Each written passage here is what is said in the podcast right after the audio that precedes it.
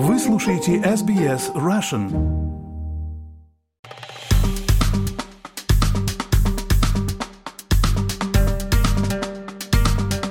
Пожалуй, это был самый напряженный из четырех визитов президента Зеленского в Белый дом с момента его вступления в должность.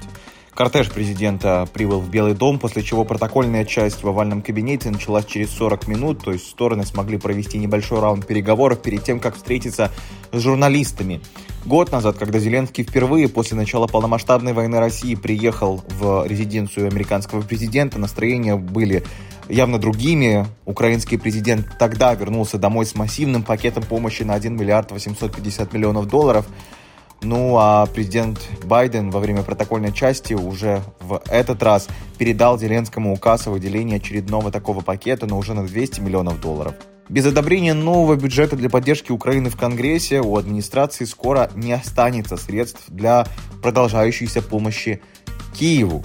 Я напомню, законопроект, который предусматривал выделение миллиардов долларов на новую помощь, военную помощь Украине и Израилю, был заблокирован в Сенате в прошлую среду Республиканцы настаивают на своих требованиях принять более жесткие меры по контролю за иммиграцией на границе США с Мексикой. И высказывания президента Байдена явно поменялись. Если раньше он говорил о том, что США будут поддерживать Украину столько, сколько потребуется, то сейчас он употребил фразу «столько, сколько сможем».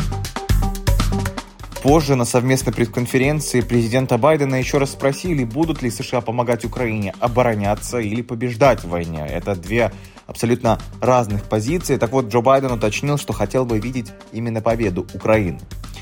В Белом доме президент Зеленский прибыл с капиталистского холма, где провел переговоры с законодателями и со спикером Палаты представителей Джонсоном. Украинский лидер заявил, что он получил сигнал от законодателей, и они более чем положительные.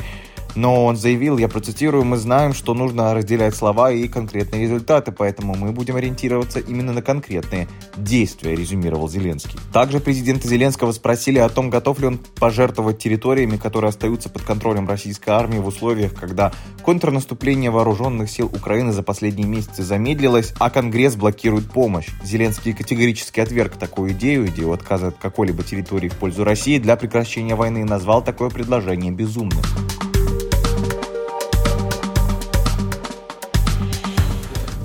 Питання не тільки в наших словах чи в думках. Питання в тому, на що ми готові, на що ні.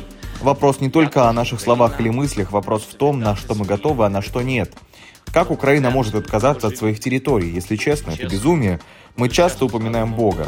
Это не по-христиански. У нас есть наши люди там, у нас есть наши семьи, у нас есть дети там. Это часть украинского общества, и мы говорим о людях.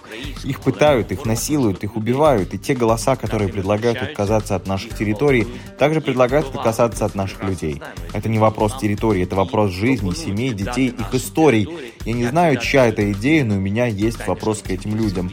Готовы ли они отдать своих детей террористам? Я думаю, что нет. Что удалось президенту Зеленскому наверняка, так это вернуть тему Украины на первые полосы американских газет. Времени на то, чтобы договориться о выделении помощи Украине до конца года остается все меньше. Конгресс уходит на каникулы уже сегодня.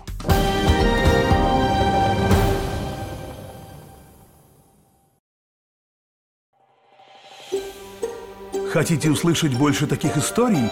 Это можно сделать через Apple Podcasts, Google Podcasts, Spotify или в любом приложении для подкастов.